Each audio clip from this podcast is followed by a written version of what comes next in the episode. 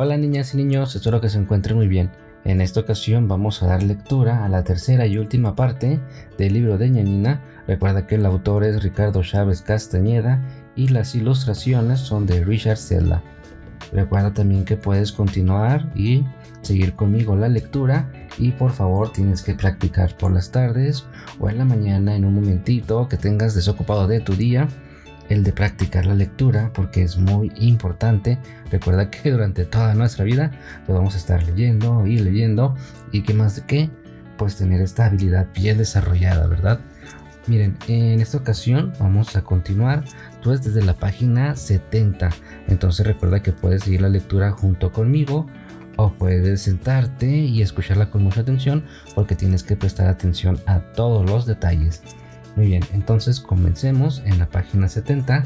Dice, epílogo. 9 de cada 10 monstruos le tienen miedo a la televisión. ¿Y el otro? Le pregunto yo cuando quiero hacerla desatinar. ¿El otro qué? Me preguntó ella la primera vez. El uno de cada 10 que no le tiene miedo a la televisión. Nina se quedó callada como si nunca antes lo hubiera pensado. Ahora ya no se lo pregunto, sino que se lo digo. Un monstruo de cada 10 no le teme a tu televisor antimonstruos. O sea, 10 de cada 100. O sea, 100 de cada 1000.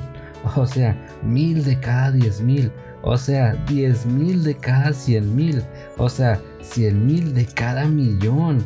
Yo me río, ella no. Desde entonces, han, desde entonces han pasado 20 años. Muchos de nosotros se han casado y otros ya no vivimos en el mismo barrio.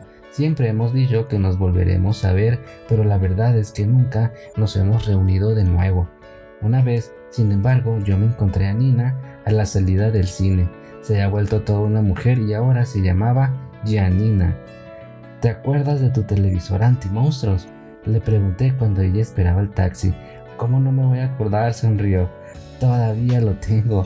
No puedo evitar el asombro. ¿De verdad? Claro, pero ya no duermes con él encendido. Y cuando ella se ruborizó antes de subirse al taxi, me descubrí sintiéndome otra vez mucha envidia porque ella hace mucho, pero muchos años que dejó de visitar, visitarme mi mano gigante, llena de uñas y de venas y de enojo, que siempre se metía entre mi espalda y el colchón y empezaba a rasguñarme cuando yo dormía, como si quiera hundírseme, como si quisiera hundírseme bajo la piel. La niña que se quería salir de su casa.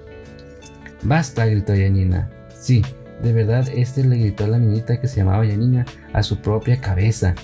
De verdad, de verdad se lo gritó, aunque su cabeza lleva viviendo con ella también ocho años, o sea, toda su vida.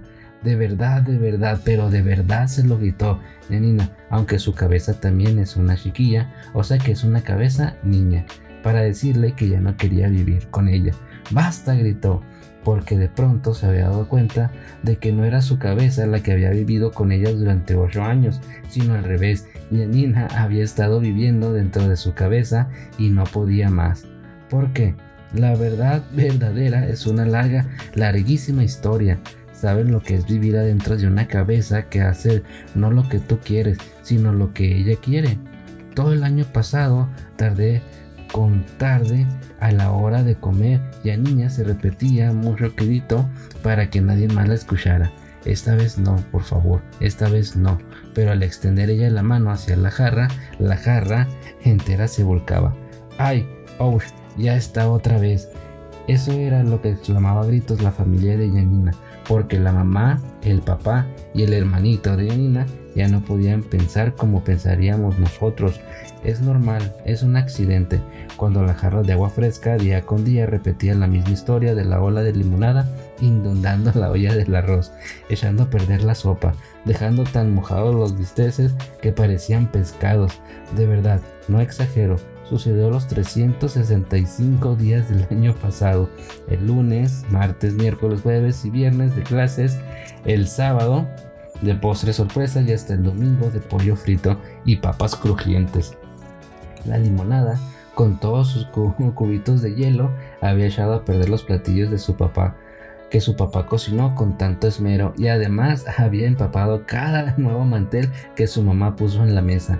Había humedecido las perneras de todos los pantalones y los vuelos de la tela de cada vestido con que su familia se sentó día con día a la mesa y había vuelto a encochinar todo el suelo del comedor. Claro que es difícil entenderlo porque nosotros no vivimos adentro de la cabeza de Yanina. No te preocupes, hija, murmuraba su mamá después de volver a poner la mesa mientras le acariciaba la larga melena de lón en donde vivía la cabeza de Yanina.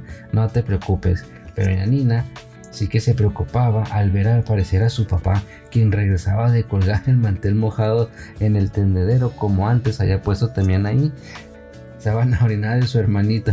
Su papá con cara de pocos amigos y en lugar de intentar decirle algo que quisiera sentir menos mal a su hija, se sentaba a fuerza de chasquidos de rodilla, a fuerza de rechinidos de silla y a fuerza de gruñidos de boca. La verdad es que su papá gruñía en voz baja, pero aún así todos podían oírlo. Y ahora otra vez, gruñía, aquí vamos de nuevo nuevamente a comer de esa maldita dichosa y la dichosa era la marca de una pizza congelada que tardaba mucho tiempo en calentarse. Y Anina con la cabeza baja solo atinaba a pensar, ¿por qué? ¿Por qué lo hiciste otra vez? Pero su cabeza nunca respondía y por eso Yanina a los ocho años nunca había conocido la voz de su cabeza. A lo mejor todavía no aprende a hablar, pensaba Yanina para intentar perdonarla, a lo mejor por eso no me entiende, pero no era fácil.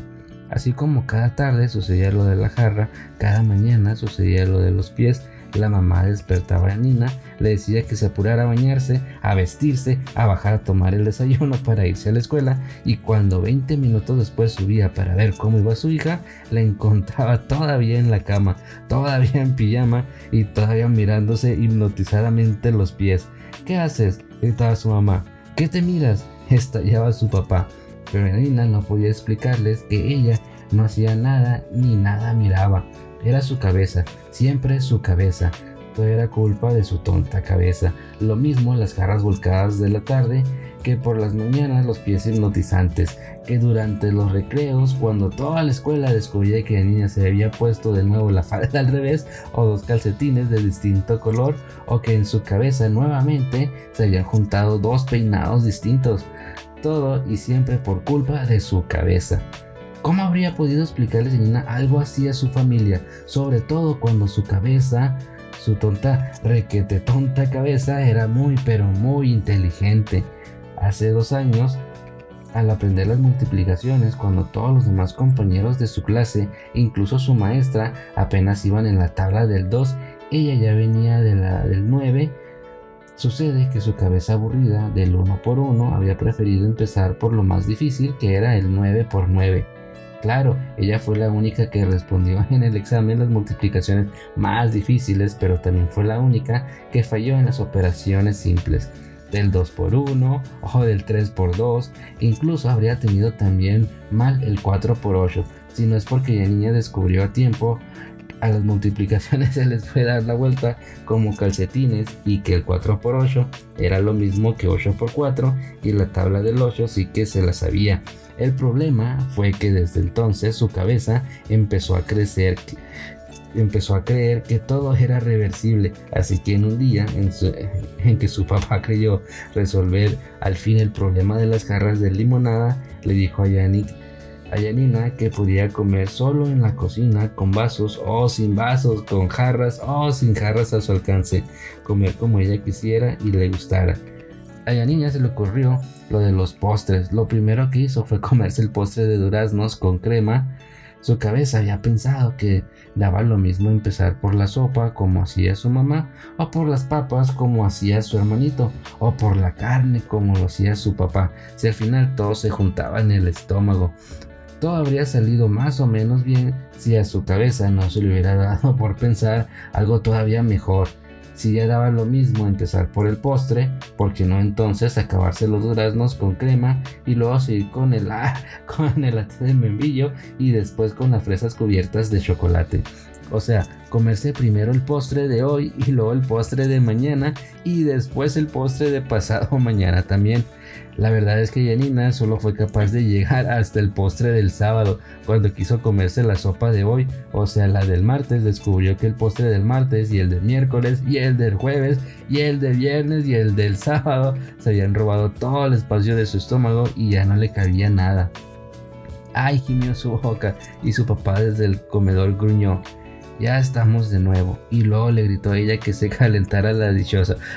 Esa noche el estómago de Nina lloró de dolor. Sí, de verdad lloró de dolor de su estómago que también tenía apenas 8 años y era muy chiquito para tanta cantidad de postre. Creo que ahora, en medio de tantas verdades, ya puedo decir la verdad más verdadera de todas. La niña no era la única que ya no soportaba su cabeza.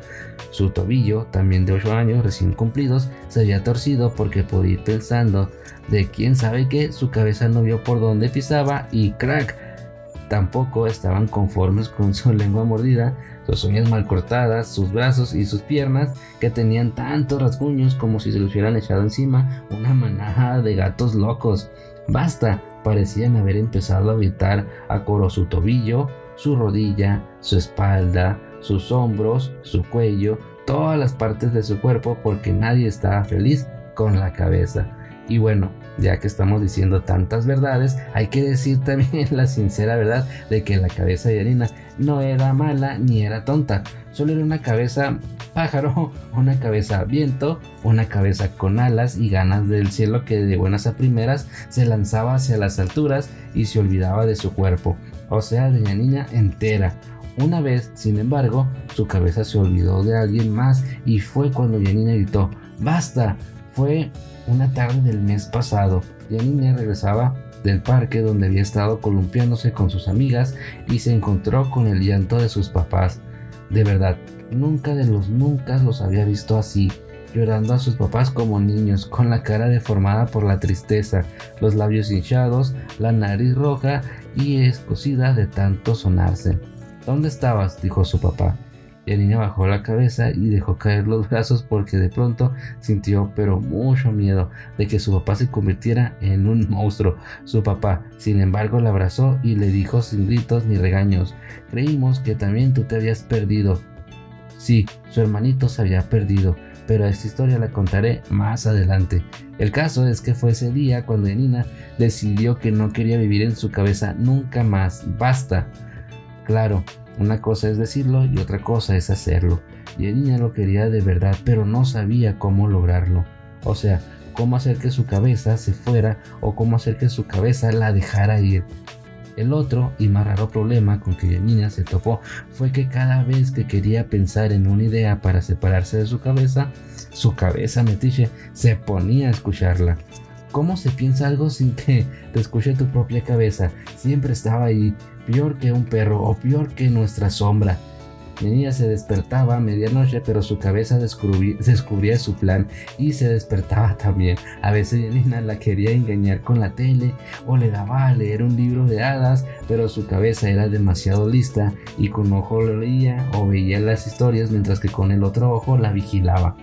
Una noche Yanina intentó espantarla y le contó la historia de la llorona. Fue todo un éxito su plan porque la verdad hizo que su cabeza saliera corriendo hacia la recámara de sus papás. Lo malo es que su cabeza también la jaló a ella y juntas se metieron entre su mamá y su papá. Luego la muy tonta de su cabeza se durmió, pero ella se pasó toda la noche despierta defendiéndose y defendiéndola con tres palabras. Es una leyenda, es una leyenda es una leyenda, La Llorona es una leyenda. El día en que descubrió por hacer una solución fue porque su cabeza voladora se lanzó a perseguir una idea hasta las nubes y entonces Janina se quedó en la tierra, o mejor dicho, en el lodo. Es que al no ver por dónde caminaba, Janina se cayó en un tremendo lodazal que le había salido al parque por culpa de las lluvias. Cuando su mamá abrió la puerta, no la reconoció. Yanina estaba negra desde el primer pelo de león de su cabeza hasta sus botas preferidas de hule amarillo. Vete a bañar, le dijo su papá, y así fue como Yanina encontró la solución. Sucede que mientras se enjabonaba el pelo, su cabeza por primera vez en 8 años habló.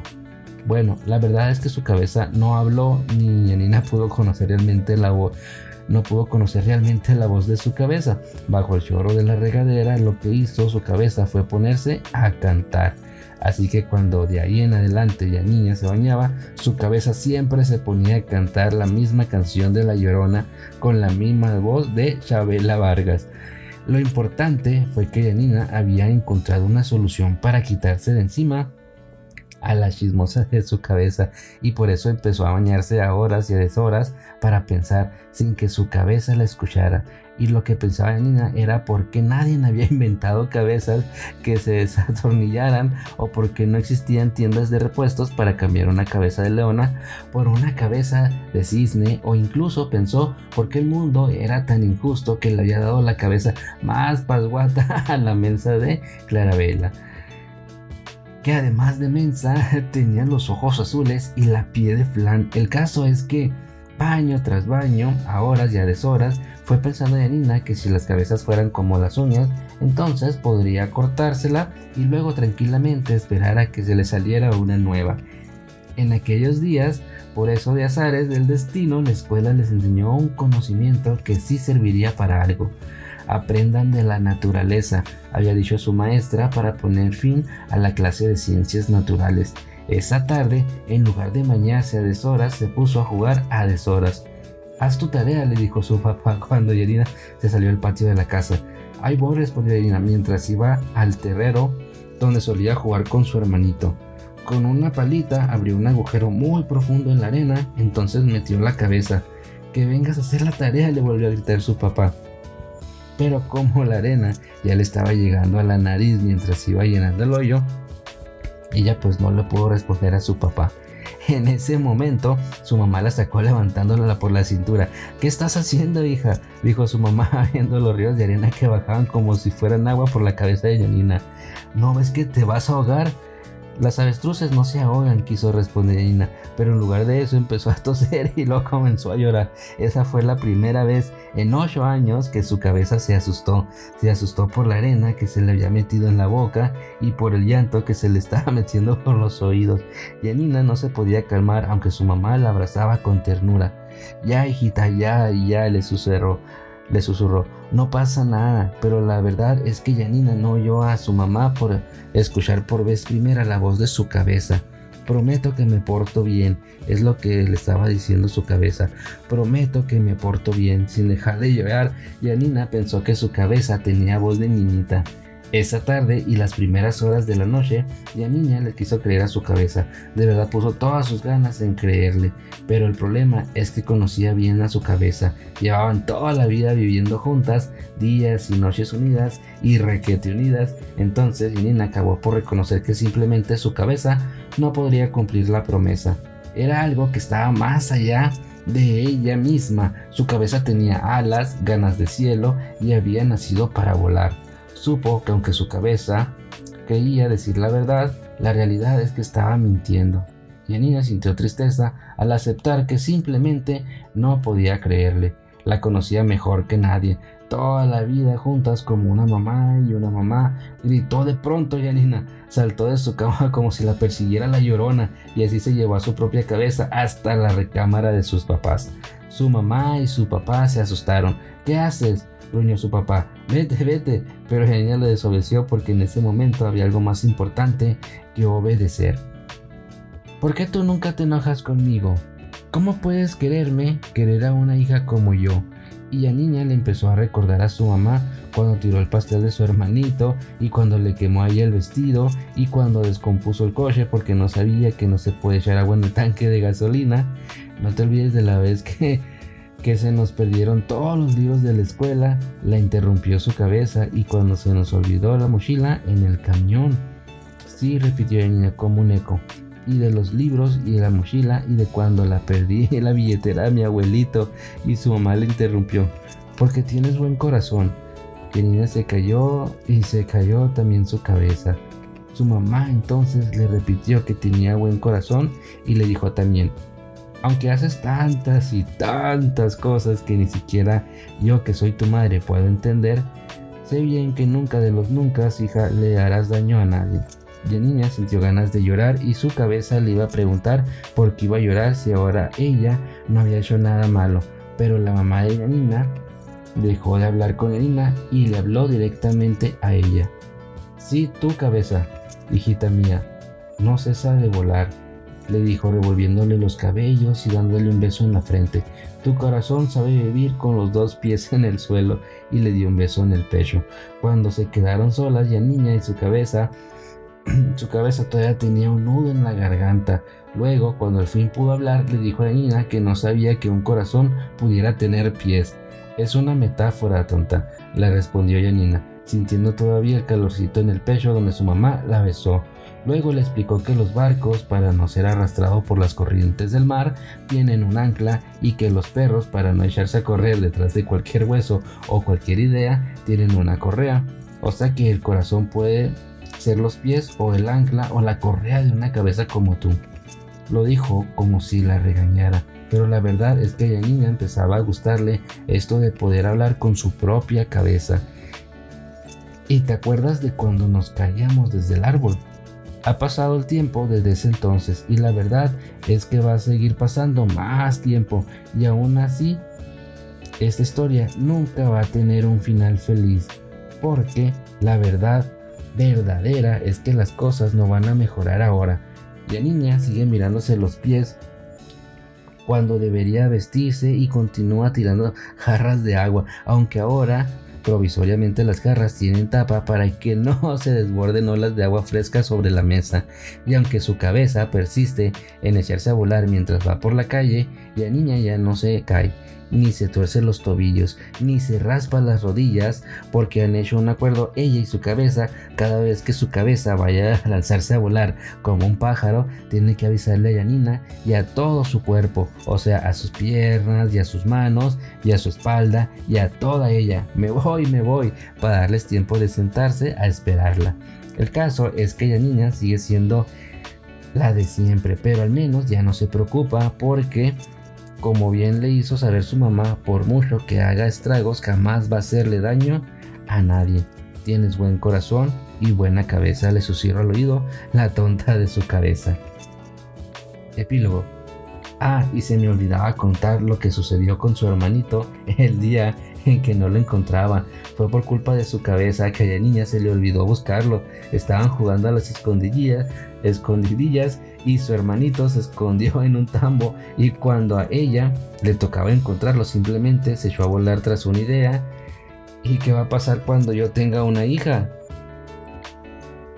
Muy bien, con esto estamos terminando la página 93 y vamos a leer un poquito ya de lo que viene al final de nuestro libro, donde vienen datos muy interesantes. Vamos a empezar aquí desde la 95. Dice, la última historia que me regaló Janina, si no este libro nunca se iba a acabar. Aunque en realidad no son historias, ni es un libro, es mi vida, me dijo. Así, aunque yo las escriba y forme un libro con ellas, van a seguir siendo la vida de Janina. Una vez Janina y todos sus amigos estaban jugando a hacer un cuento. No a leer un cuento, no a hacer un cuento, no a contarse un cuento. Decidieron jugar a hacer un cuento. Yo pido la bruja, dijo Sara. Yo pido el rey, dijo Oscar. Yo pido el príncipe, dijo Miguel. Yo pido la reina, dijo Judith. Yo pido la princesa, dijo Juana. Yo pido el héroe, dijo Abel. Yo soy el pueblo, dijo Ramón. Yo pido el dragón, dije yo, y entonces todos miramos a Yanina, que no había abierto aún la boca. Yo pido el final feliz. Y más adelante en nuestro libro nos va a venir lo que es el índice, las historias que estuvieron súper genial. Yo creo que a medida que vamos leyendo un libro sobre otro, se va poniendo más interesante. Aquí tenemos las descripciones de algunos de los personajes que me parece genial porque no los podemos imaginar pues cómo eran, ¿verdad? O cómo son pues en la actualidad. Dice, Janina Reyes Guiadielo tiene rizos negros en la cabeza, odia al América y le encanta pasar horas dentro de su cabeza, donde intuye camino sin salida. Su cabeza es una feria. Un día hizo un plan, tenía que levantarse tempranísimo cuando todavía estaba oscuro no dejar que nada la distrajera y meterse en el laberinto de su cabeza. Luego hacer un mapa y seguirlo costara lo que costara. Derribar paredes, inventar puertas, volar si fuera necesario, pero seguir el camino. Así, la niña decidió vagar por su cabeza, cabeza laberíntica, porque estaba segura de que un lugar de ahí dentro de Dentro de ella hallaría la clave para resolver el enigma de su propia cabeza testaruda que nunca lo obedecía. y si quería encontrarla y quería encontrarla, tenía que quedarse en ella un poco más, un poquito más, solo un poquito más. Así la niña vivió de verdad los cuentos que ahora lees gracias a la pluma de su amigo Ricardo. Muy bien, veamos. Ricardo Chávez Castañeda tiene rizos negros en la cabeza, odia la América, aunque cuando quiso ser futbolista jugó allí y le encantaba pasar horas dentro de su cabeza, donde tiene carreteras perfectamente trazadas. Todas las mañanas, sin excepciones, Ricardo abre su computadora, compra un pretexto con forma de taza de café y se mete en sí mismo para trabajar. Todo en el taller de Ricardo tiene un orden lo que no quiere decir que todo sea claro o fácil, pero incluso cuando recorre sus rincones oscuros o tira los edificios metafísicos, lo hace con un horario. Su cerebro es un taller organizadísimo de donde salen todos los días historias, personajes y planes. Y entonces es normal que tenga más de 40 libros publicados y un montón de premios y que lo que más le guste en el mundo sea vivir en su cabeza inventando historias. Dice Yanina que Ricardo es buenísimo, no solo como escritor, sino también como amigo, y por eso escribió las historias de su vida. Veamos eh, Richard Zelda.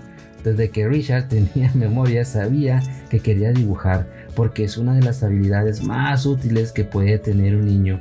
Una de las formas en las que él luchaba contra sus miedos era dibujándolos, así que dibujó vampiros, zombies, monstruos extraterrestres y así se rodeó de muy buenos temas de dibujo. Así como a Yanina, a Richard le daba miedo el monstruo con dientes de diamante, entonces la solución fue dibujarlo en una jaula. Al final del al final el monstruo se volvía una muy buena mascota. Entonces ya con esto estamos llegando a la página final donde dice aquí acaba este libro, escrito, ilustrado, diseñado editado, impreso por personas que aman los libros. Aquí acaba este libro, pues que nosotros hemos leído, ¿verdad? Entonces, esta sería la última y tercera parte de nuestro libro. Hay que poner mucha atención a todos los detalles. Recuerda que este audio lo puedes eh, descargar, lo puedes llevar a donde tú quieras y lo puedes escuchar las veces que tú creas necesario, ¿de acuerdo? Entonces te mando un saludo súper grande y pues nos vemos en clase.